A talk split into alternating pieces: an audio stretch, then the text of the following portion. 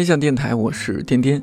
正在听到的这首歌来自程璧，《当我寂寞的时候》。词的部分源自上世纪二十年代日本童谣诗人金子美玲，后来经过程璧作曲，音乐制作人李星宇编曲，收录在程璧发行于二零一六年的专辑《早生的灵虫》当中。我特别推荐你去看看这首歌的 MV，一方面因为它正好是我在另一档节目《一百个职业告白》当中采访过的纪录片导演胡贤子执导的作品，而且贤子和秋荣都有出镜；另一方面，如果你习惯了周末的时候一个人待着，看完 MV 或许会想要联系几个好久不见的朋友，大家一起吃吃饭、聊聊天。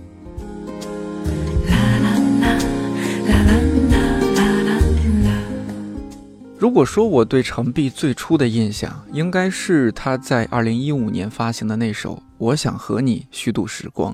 偶然听到，便被这首长达八分半钟的音乐打动。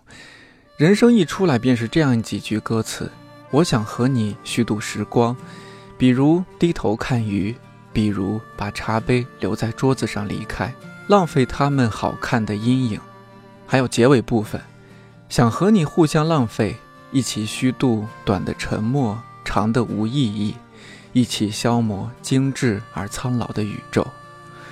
哇，这么美的文字，来自诗人李元胜，再加上程璧和莫西子诗的演绎，我感觉他们注定要彼此遇见。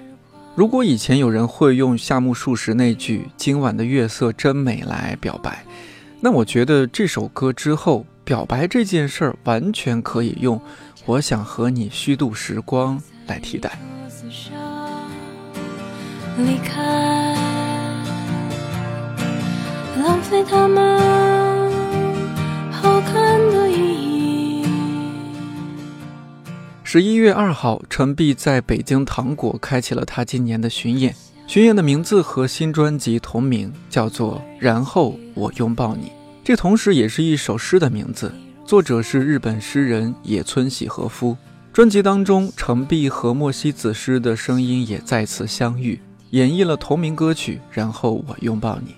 在程璧巡演下一站十一月二十九号的广州之前，我们找了个时间在看理想录音棚录制了这期电台，聊了聊那些关于音乐还有美食的故事。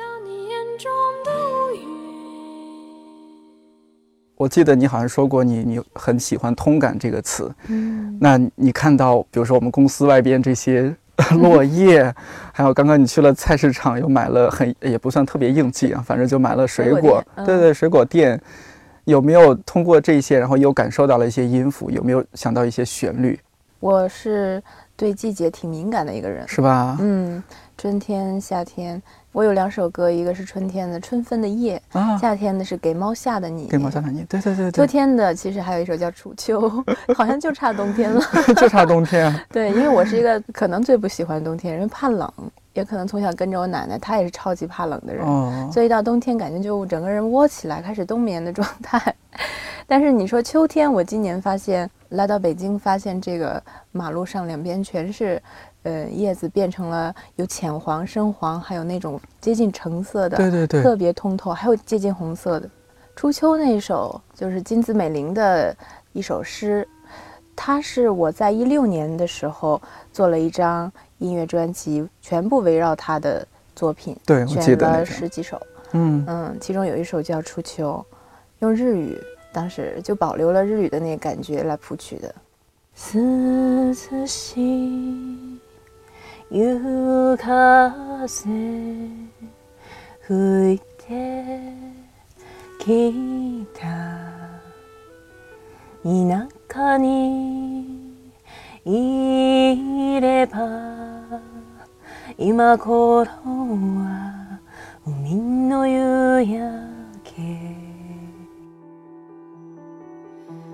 涼しい夕風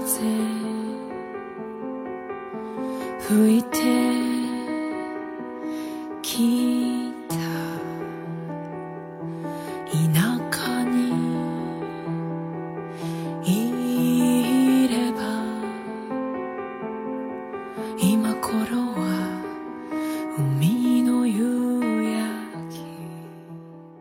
偏悲凉气息，凉不凉？有有一点点，嗯，那就是很应季，我觉得这个季节。我之前看你的一些就相关演讲视频，我记得你很喜欢福原喜几江，那是对，那也是我超级喜欢的一个，对对对，都是因为深夜食堂，对，就他的那首歌，他的那些歌也是特别适合我一个人在家，尤其我做家务的时候，我扫地呀，然后就拿吸尘器吸毛毯呀，做家务，我特别喜欢他那首歌。你知道他录的那整张专辑叫《好吃的那个》，对对对，哎呦，都是他在家里录的，哦，家里录的，没有说是去那种专业的录音棚，就自己有一些设备，然后他那把古典吉他，你看整张专辑就是一一把古典吉他伴奏嘛，嗯，是他妈妈四十年前。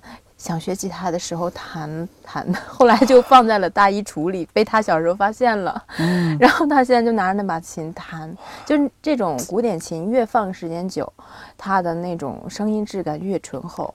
所以我特别喜欢他那张专辑的录音感觉，所以我特意问了他嘛。哦，你还问问他对对，我们在东京有见到他，对，还一起录了一些东西，就是大家都是嗯独立音乐人嘛。对对对，而且他人特别的开朗活泼。就聊了一些这种录音的幕后花絮。嗯，我因为听了他的音乐，但是这是比较早以前听了他的音乐，又开始听，因为有时候那个音频软件它会推类似歌手，然后我又知道了哦，还有青叶世子。最早手岛葵，手岛葵，对对对，那是我大学时候特别喜欢的宫崎骏的电影。对对对对，听到他的治愈系的嗓音，太好听了。后来还有刺激阿亚诺。呃，石亚米娜那首歌叫《Nico in Nari Tai》，对啊，想要变成被翻唱成中文歌了。对对对，有那种。对。哒哒哒哒哒哒哒哒哒哒。对对对。哒哒哒哒哒哒哒哒哒。就那首嘛？对对对。嗯，我其实今年我有一首新歌放在新专辑《然后拥抱你》里，就是有受他的影响，有一首新歌叫《每天记下重要的几件小事》。哦，是韩姐作词的那一首。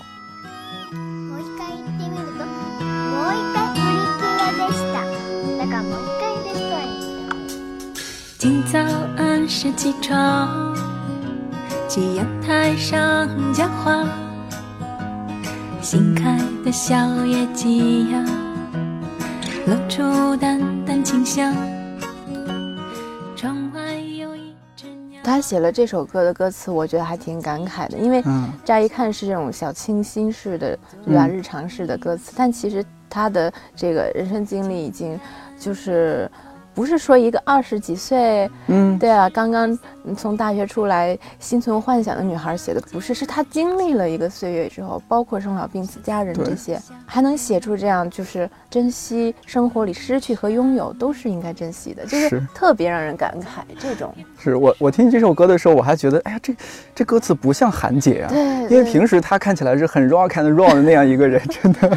然后我说，哎，韩姐还可以写这样的词，包括呃，这里面还有。一首歌，就是专辑的同名歌，叫《然后我拥抱你》，你和墨西哥一起唱的。对，它也是一首诗，诗人的风格是非常前卫式的、男性化的表达，甚至很多词汇都不能印在书里的。但是唯独这首特别的温柔浪漫，你就会发现人就是他有很多相面的嘛。对对对，某个时候那种情感。都会有，它都会有的，嗯，所以我在我心目中，你也是有不同的面的。比如说，哎，一方面的当然是嘛，哎，独立音乐人；另一方面，就如果不知道程璧这个人，仿佛在看一个美食博主的微博。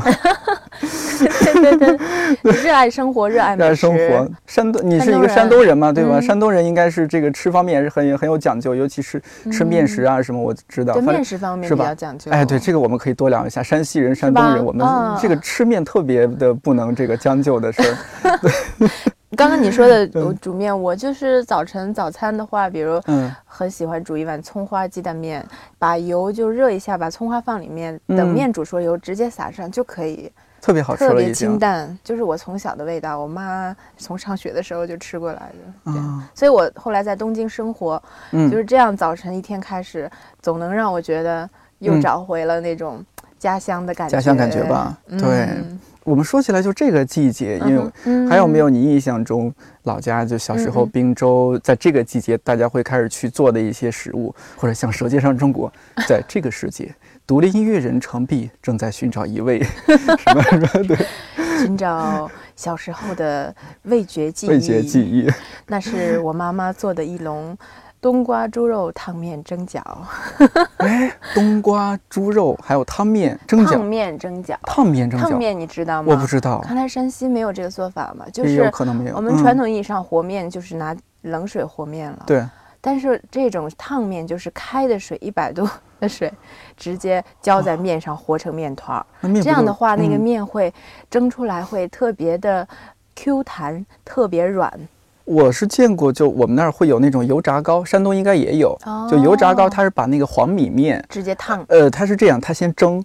然后把它蒸到软糯，然后刚蒸出锅的时候，它不是很烫嘛？可能也没到一百度，但肯定是很高的温度。然后，呃，那个农妇她就会旁边拿一个盆儿放一盆凉水，凉水里面好像是要放碱的。然后就是要一边拿手和面，因为很烫，然后赶紧蘸一下凉水，又和两下，然后再蘸凉水。因为你说烫面，我觉得会不会因为也是很烫的，嗯，也需要旁边放个什么凉水的盆儿啊？我就是拿筷子搅了，后来哦这样子，哎，有工具吗？对，只要把它和成面团儿，嗯，然后烫面不能像饺子一样擀那么薄，因为它已经面的那个纤维已经被就是没有那么的有弹性，但是那种 Q 弹的质感就好像你吃 QQ 糖一样，它是。砰砰的那种 Q 弹，所以你那个皮呢擀的不能太薄，然后把冬瓜、猪肉和上酱油，再加上点葱姜，就是和成的馅儿，嗯嗯，包进去，嗯。嗯啊，出笼，那是我最最喜欢的家乡的一道美食吧。而且家里边做的时候，会不会也是比较热气腾腾的，是吧？对，蒸笼嘛。对，我觉得现在这种景象很难见到了。是吗？对，比如说，就现在，呃，大家一方面已经很少有人会做饭了，然后像蒸馒头这种，哇，这是太技术活了，对于很多人来说。我记得我小时候也是，就家里这些几个小孩子们，然后早上还没起床呢，但是大人起床很早，尤其秋冬天，它那个空气冷的话，水蒸气会更明显，整个屋子里都是水蒸气。对，我小时候睡的是 炕，所以山西有炕吗？有炕的呀，很多地方都有炕的。哦，农村里边，对我老家也有，是吧？想起来了。对对对，农村里边，它那个炕都是通着那个锅灶台。台的嘛，整个就这样取暖小我不知道怎么通的。后来就听说东北的是热炕嘛。啊，对啊，我都不记得小时候睡的是热的还是凉的了。是热的吗？是热的。所以春夏的，尤其夏天的时候，很少用那个灶台去做饭的，一般会可能会在院子里边临时拿，外面对，是吧？弄一个，因为那个是通炕的呀。夏天如果再热的话，那受不了的。啊，所以你小时候你在家里住也是家里有有院子那种。你看我那首歌最早的《晴日共剪窗》，就是我和奶奶。她是一个说普通话的女性，我虽然是山东，她的经历更复杂了。那种从她是民国那种过来的那种大家闺秀式的，但是后来选择跟着爷爷去到了她的家乡生活。嗯，但是她说的是就是就是这种普通话。哦，她当时从哪个城市？她是从东北。从东北对，但是他的那个发音什么的，是完全我觉得是那种北京对是吧？很标准的普通话，因为他受过高等教育。哇，嗯呃，在湖南第一女子师范读的这种中文系，但是他是一个就是你看读书又懂生活的人，所以他把这样一个小院子打理的很好，种上花种上草。然后我那时候很小，他就带着我去感受这些美丽的自然的事物。他都写在日记里，我是在他去世以后翻看这些日记才知道小时候那些场景。他说：“哎，小孙女已经三岁了，在院子里和我一起剥棉桃，说她很很聪明，怎么样，围着那个石榴树跑来跑去，就很美好的那种记忆。”所以你相当于是把奶奶的她的 一些日记里面的文字也融进了自己的，对，有一部分的记忆就通过这个复活了。那时的小园中满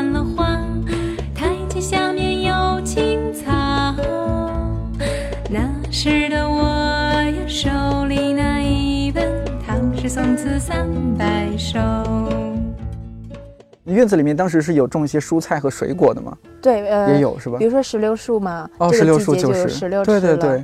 嗯，比如说会夏天我喜欢那个豆角，最爱吃的 也是豆角蒸饺。饺子里面包的是豆角，对，但是也是蒸的，不是水煮的。嗯嗯嗯，我看你又开始 对，就我对这种蒸饺这种东西有执念也可能啊。嗯，豆角蒸饺，然后有葡萄树嘛，夏天的时候就直接摘摘一串葡萄，所以你说这些回想起来多多美好。嗯，人越长大越往外去，好像要追逐理想，追逐什么？但是曾经的那种生活，其实已经是一种理想生活了。回想起来。那时候，反正我们那个时候，大家大人对你说的话，包括老师对对我们说的话，都是说你要努力学习，走出这个小小地方，走走出小县城。嗯，我后来就包括到现在，嗯，我九零年的嘛，可能也也不算太年轻了。对，你们马上我知道就要三十岁了。对，就忽然发现，好像努力了那么多，年还是在寻找当年的一些一些感觉，好像在最起码说你身体无法回去，但灵魂好像在找回。在一直在寻找回到故乡的一些路。对我，我是我有的时候会想，是因为对童年的怀念，还是说对那个场景的怀念？就是你人在小孩子的状态下无忧无虑吗？嗯，对，在那种状态，又有一个那样美丽的院子，自然围绕着你。简直太理想了啊！是，那还有没有其他印象深刻的？呃，自己家里的家常菜也好，比如说你们家独创的，或者说是哎邻居家的你印象深刻的，就滨州的一些美食。因为说实话，这个滨州这个城市可能对外外地人来说是不太熟悉的。在在黄河边上，其实我哥哥是一个特别会做饭的人。比如说我小时候很就经常吃京酱肉丝。对他做的京酱肉丝简直是一绝，在外面餐厅我从来没有吃到过那种就是香气四溢的京酱肉丝。经常就说看到那个样子是有很多甜酱裹上了那个肉丝，但是吃起来就只有咸而已，不香不香。对，但是我哥做的那个就是每次回家都必须要求他做两大盘。他他的灵魂，就是你哥哥做的灵魂，是不是他的葱用的特别好？山东大葱，这个是灵魂啊！好像是他用的那个酱，就是豆瓣酱和甜酱的那个搭配的特别好。搭配的，嗯，因为我记得这个是要把那个葱切成那个斜斜切，对吧？然后要卷在一起。是。因为说到山东，我们就觉得哦，山东山东人，山东人就是吃 大饼卷大葱。嗯，但是我们那个地方好像你说的直接拿着葱，然后裹煎饼，我们还没有那个更近那曲阜那边更原汁原味的。对，到了滨州，其实它和河北这边已经很近了，接近了。从北京到滨州的高铁是两个半小时。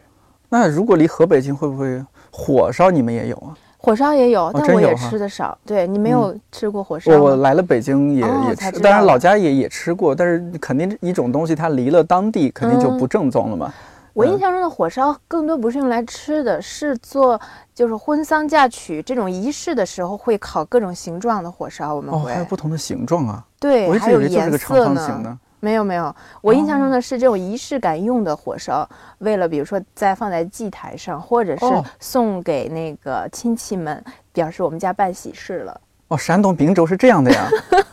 哦，像像在我们老家就是有这种红红白事的话，它就是那种枣馒头，然后就面食嘛。我们也有，我也山东也有吧？对，巨大无比的馒头，或者说是巨大无比那种面做的小人儿啊，甚至鱼啊。哦，我印象特别深，农妇拿那个什么牙签或者筷子，对对对，弄那个一回事儿，一回事儿是吧？火烧和这个你说的枣糕、呃枣馒头、枣馒头啊什么的，有没有你觉得是呃滨州那边特有的，其他地方一定甚至都没有听说过的东西？水煎包，你知道吗？好像听过这个词儿，这个确实很山东，在青岛也有，青岛叫炉包，它是这样，它是发面的啊。刚刚我们说的烫面啊，什么，我说的那个豆角蒸饺其实是死面的，对，呃，水煎包是发面的，然后它为什么水呢？就是在出锅之前要浇一层水，让它一面是煎包，就像生煎一样，但是它生煎上海生煎是那个面没有那么的蓬松，我觉得它而且薄，但是。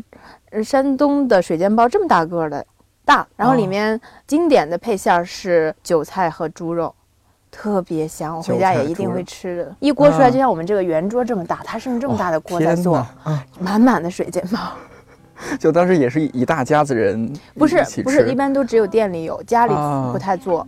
水煎包我还真是我知道生煎包、水煎包是吧？这个我觉得应该科普一下，真的太好吃了，比生煎包好吃，我觉得，因为那个它就是很。蓬松松软，再一个就是我小时候中午放学了，跟我奶奶，她中午的时候不做饭了，就让我在放学路上捎回来几个一般我们两个人买六个就够了，水煎包，然后他沏上一壶茉莉花茶，那是我最温暖的北方的这种午餐的记忆。你刚刚说的好像是吃正餐的时候喝喝茉莉花茶，吃午餐吃那个呃煎饺嘛，不就是水煎包嘛？因为它是有偏油的呀，有一个茶配着，油腻这样，对，就正好。哦，因为我们觉得喝茶这种事儿，它不是正餐的时候做的事情，可能就是你吃个小零食、吃个甜品之之后的，对，或者有有客人来了，你给客人倒杯茶水。正餐的时候，我们还是会喝什么汤啊？对对对，或者小米稀饭，山东肯定也有，对吧？一般都这样。但是你知道广州的早茶吗？早晨开始就各种喝茶吃点心。对对，那比不了。对对对对，这就地域的特色嘛。我觉得这就很有趣。嗯，你很喜欢。广州演出一定会去呃吃一顿早茶。杨家，好像是这个词日语也直接就翻译过去了。嗯，杨家。杨家。嗯，就是饮茶，好像是。从广东话直接翻译成日语哦，这个词这个词儿我我不太，是吗？我我只知道那个 kisaten，kisaten 那个沏茶店，kisaten 就是西式的那些咖啡茶，对，杨家就一定指广东茶。那后来去了东京呢？你觉得那边的秋冬天啊什么的？呃，因为我从小在北方长大，嗯，东京的纬度已经贴近于上海了。对，它是亚热带海洋性季风气候了，这么 明确，就是它的纬度是更靠近我们南方，所以秋天的时间很长，真好，所以有大量的时间，两个月可以欣赏红叶，对，可以虚度，对，而且嗯不冷吗？嗯嗯，秋天的你看到年轻人的服装搭配就会特别的精彩，就是搭的各种各样的小东西可以搭，不是说直接就羽绒服要裹起来，你知道吗？哦。对，所以那个季节是很舒服的，在东京。那那吃的东西呢？在秋冬天？嗯，东京是一个我觉得全世界的美食都可以吃到的地方，而且非常的正宗。当然，中餐我觉得，当然我是中国胃嘛，相对来说还是不够满意啊。对对对，因为他们做的还是偏贴近一些日本人的口味，更清淡了。比如说不会太辣啊，但是现在开。很好的一件事是，海底捞也开到了东京，对，特别可怕，是是，所以它还是很原汁原味的，这个辣度还是可以的。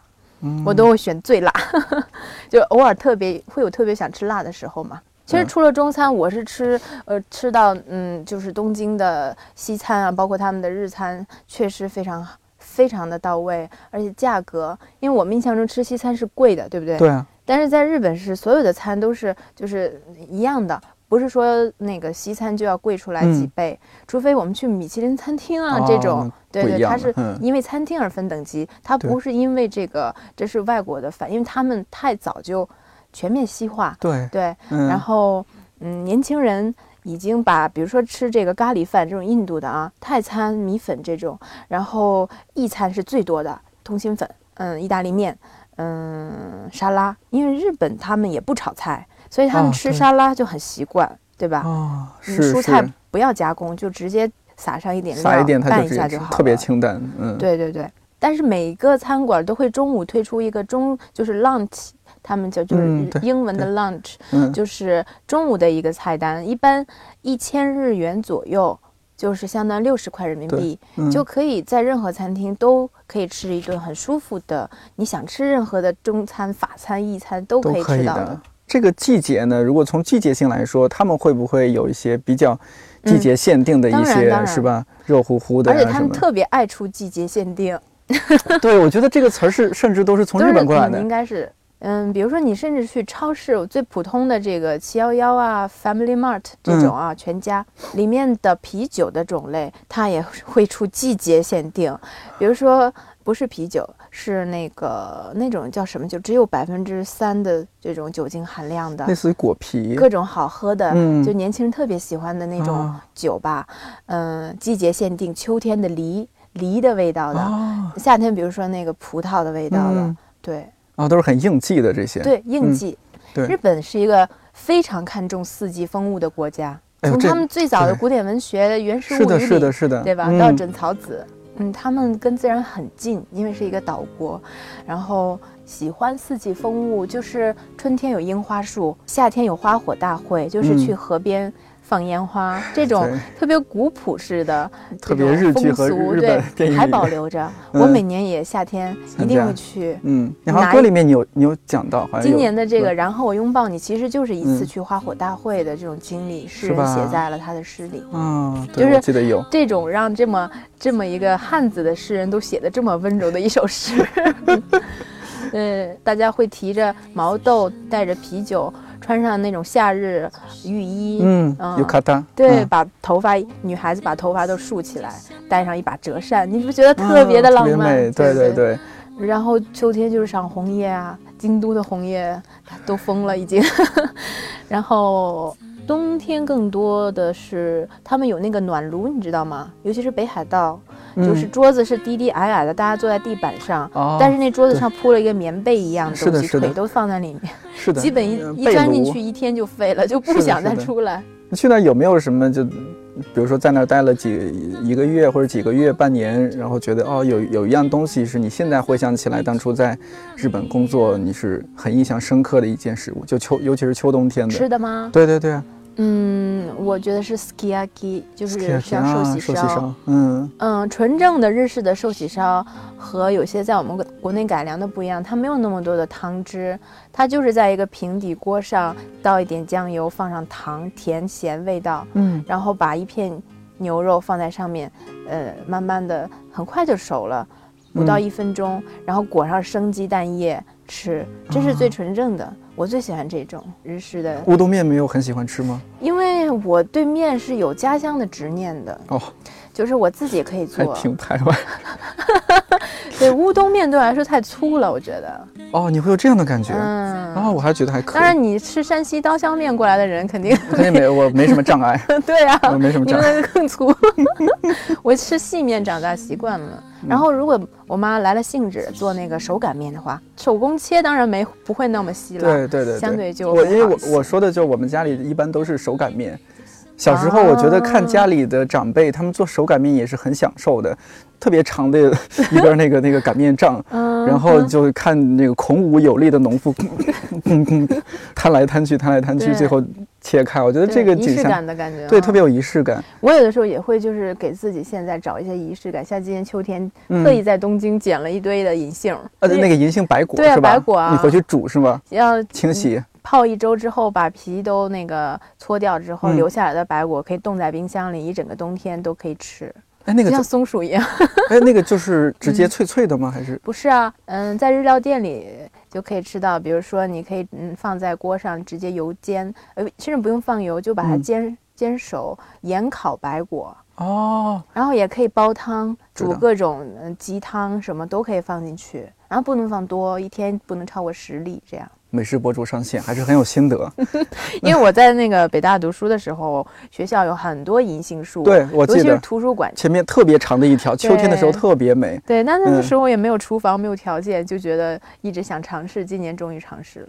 那我们再到后面，这个画面再明亮一些。现在秋冬哈，再过几个月啊，逐渐进入了春夏。嗯，想象一下，万物萌生，一声惊雷啊，下面钻在下面的好多惊蛰了。哎哎，对对，惊蛰。哎呀，嗯，太懂了。对，二十四节气惊蛰了，它们就慢慢的冒出来了，然后绿叶子又开始出现了，小芽什么的。这时候有什么旋律开始在你的脑海中进入，开始流动呢？就写了那首《春分的夜》嘛，当时就是在一个大家一起在树下赏樱。嗯晚上你抬头一看，嗯，就是那么多的花儿在你脑袋上面，嗯，他们的樱花树很多都上百年了，整个天空全是花。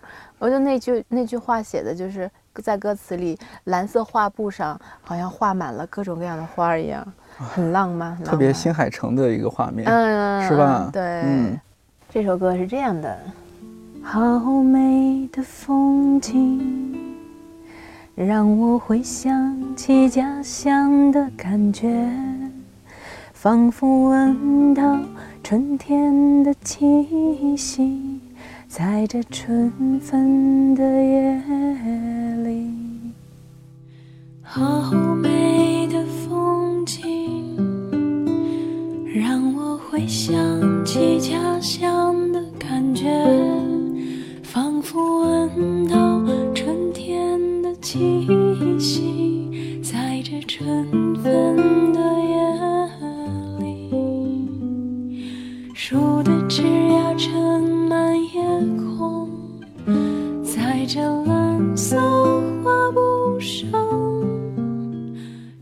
从这首歌开始我们再聊一下春夏的一些吃吃喝喝味觉记忆。春天的话你知道日本他们古典有七野菜吗？春天拿就是采集七种野菜来煲那个野菜蔬菜粥。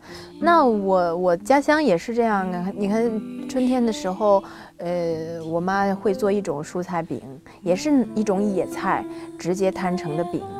就很蘸上那个醋和蒜汁儿，非常美味。那种就应该是把那些野菜呃剁碎了，然后放在那个面糊里边是吧？然后再再去烫。对，有的是这样，还有甚至就是那个菜的量非常大，就直接做成菜团子，不要不用放面，或者有一点点粘合的感觉的，放一点，嗯，然后拿水焯了，把那个蔬菜焯了之后就直接团起来。啊，还要不要加一点香油？可以啊，是吧？我印象中要加。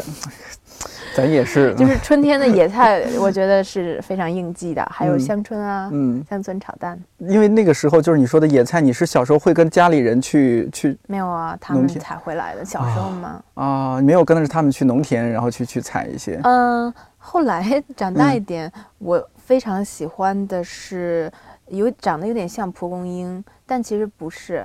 叫苦苦菜哦，你们叫苦苦菜，我们叫苦菊，好像是对哦，应该一回事儿，有锯齿的那个是吧？对对，那个是凉拌，凉拌或者直接就蘸麻汁，对，那是我非常喜欢的。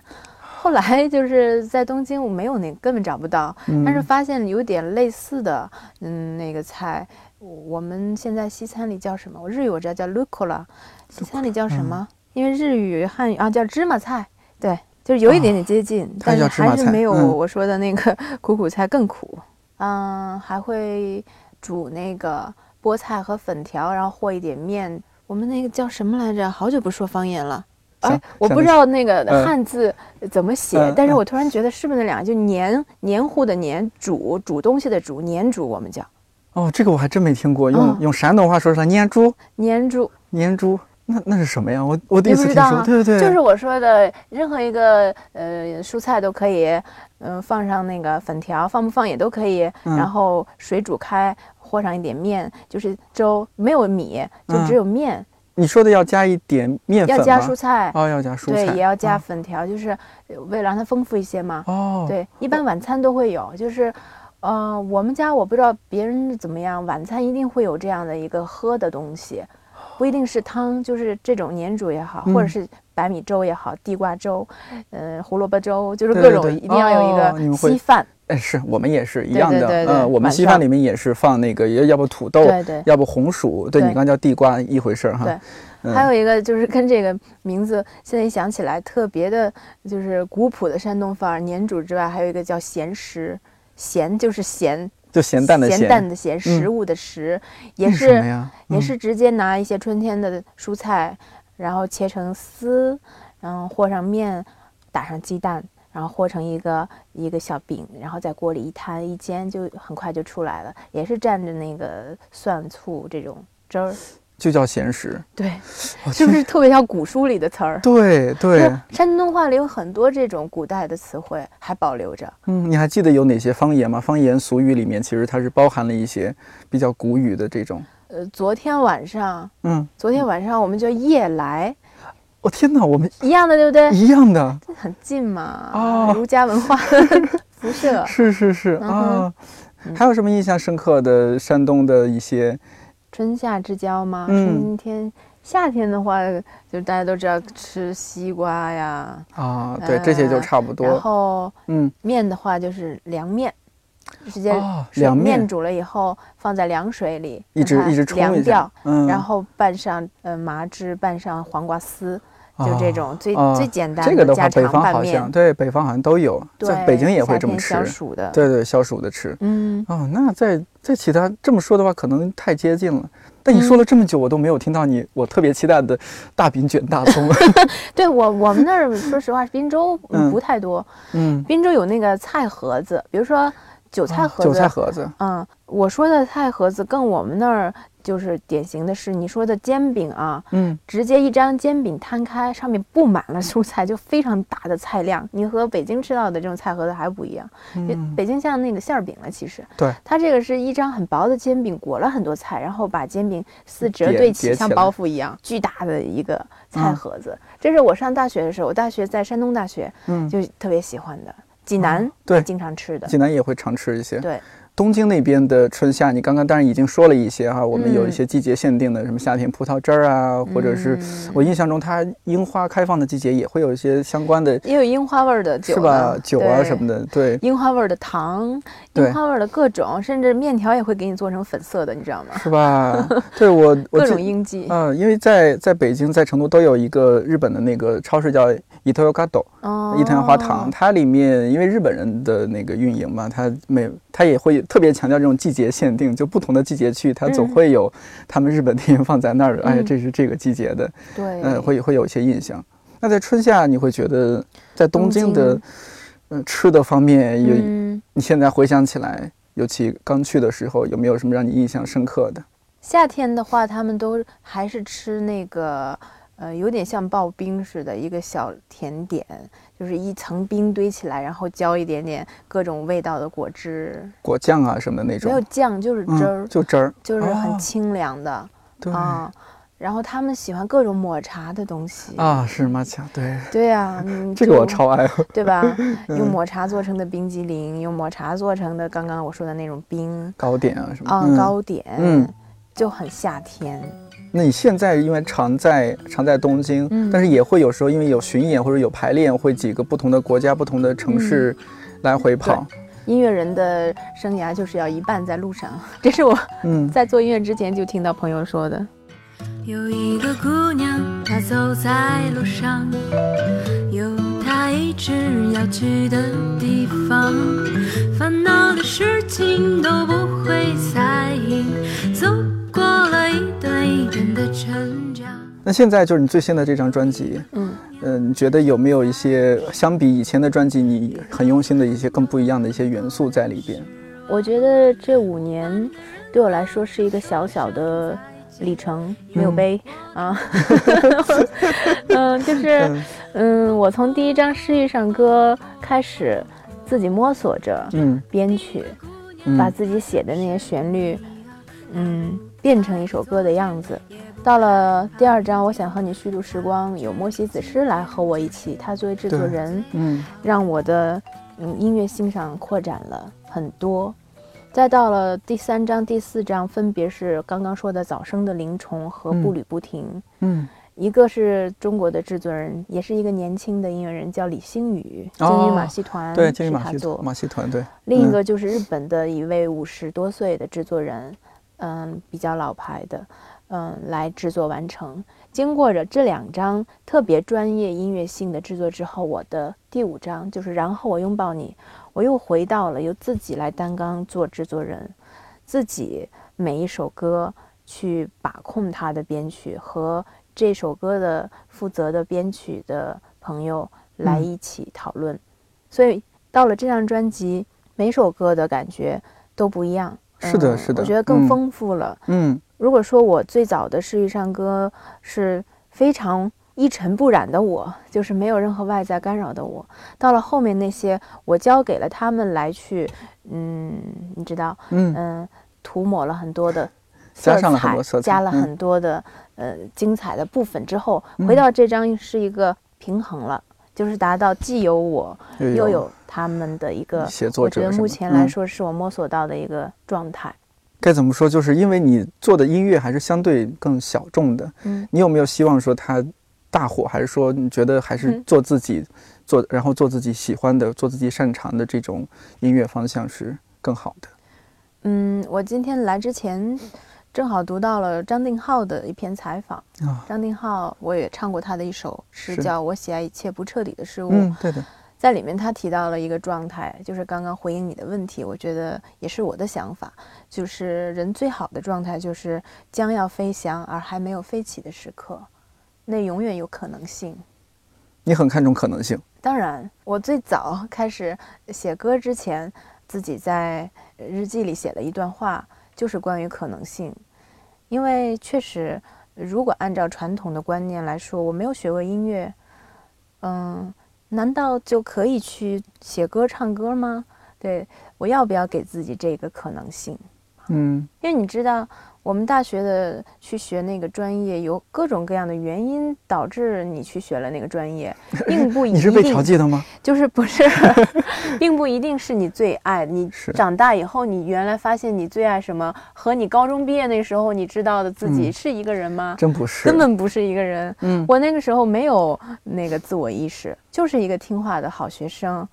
那我觉得学外语挺顺的，然后还不需要高考了，直接可以保送。当时就是如果学习这个外语的话，嗯嗯。当然我家人也很喜欢我留在山东啊，这个女儿不想要走太远。对，一切就这样自然而然的我进入了这个日语系。嗯。然后我叔叔还是学日语的啊。对。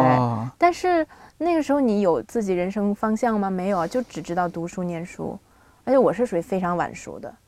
甚至在大学四年都没有接触过社会哦，我是后来读了研究生，到了北大，相对来说开始脱离开书本，嗯，在花花世界稍微的 对对对，关注一下自己内心了。对对对，你觉得你现在想在你音乐里面传达的是你，比如说这种美好吗？因为很多人的评论里面会说啊，听了程璧姐姐的呃那个音乐就觉得啊，人生好美好。嗯，早期的就是我刚刚从学校走出，嗯。到现在，其实这五年的时间，我感觉自己是，嗯，从一个女孩的状态慢慢过渡到女性吧。嗯，尤其是进入三十岁以后，我会觉得早期我的作品里传递的那种温暖和明亮，就是我当时要表达给大家的，也是告诉自己的，要对世界充满，呃，就是保持那种，嗯，对他的信任，对他美好的幻想。然后慢慢的变得比以前成熟之后。我会像今年的新歌里有一首是 Emptiness，嗯，其实讲到了空虚，讲到了虚无、徒劳、失落、失眠。对，这也是因为受到一个当代艺术家的启发，他叫路易斯·布尔乔亚，今年在中国做了他的艺术大展。嗯，我发现他能够直接的表达负面情绪，反而是治愈了我，治愈了别人，也治愈了他自己。不要把那些情绪憋在心里，说出来反而是一种现代人的真实的情感表达。嗯，我觉得这也可能会在我将来作品里，也会有这方面的更多的体现。对，我忽然想起来，程璧就是你的本名。嗯，是的。那父母起名字的时候，我奶奶起的。哦，为什么会里面有个璧字？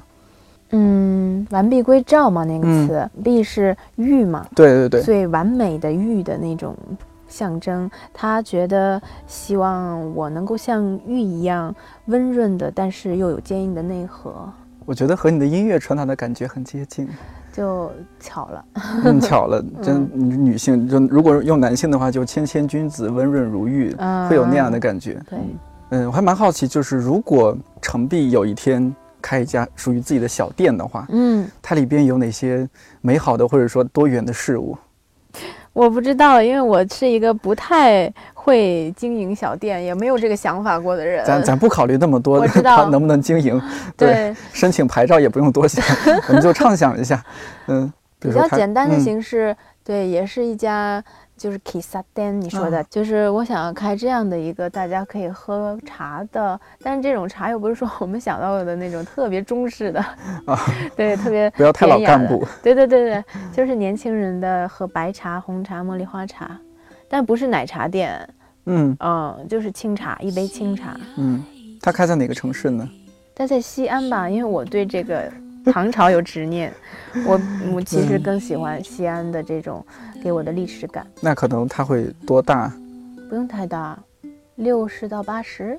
里面就全是茶嘛？没有再摆一些其他的一些什么？嗯，生活家具小书啊，对啊，喜欢那些书，嗯，放着我喜欢的音乐，给大家一个歌单 list，这样，嗯，定期的举办一些小小的文艺活动，嗯，在半开的。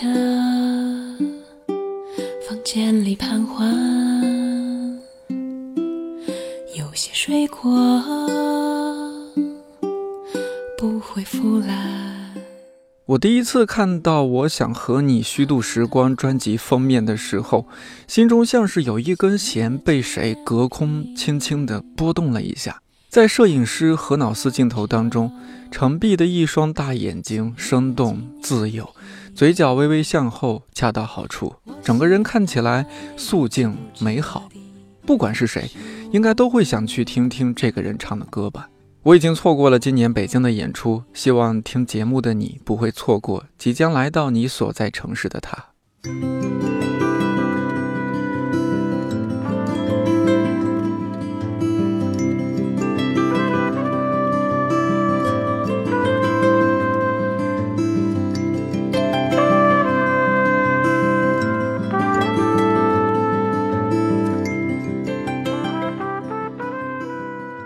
的时候，程璧说自己没有创作过关于冬天的歌。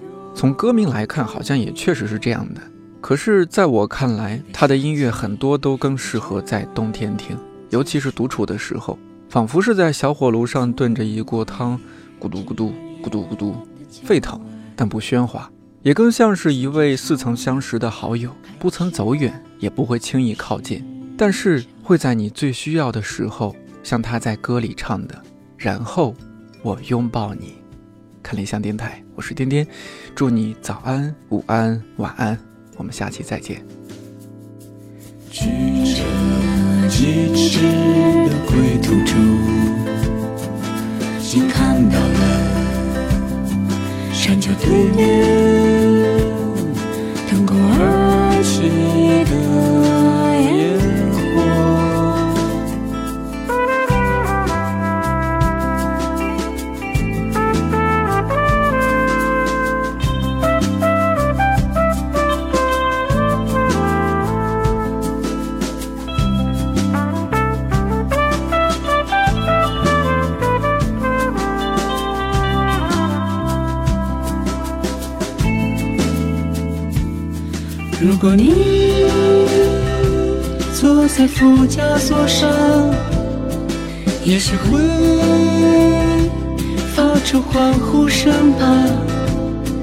因为抱着方向盘，热爱的大地送来的火之花束，植入了我视野的阴影。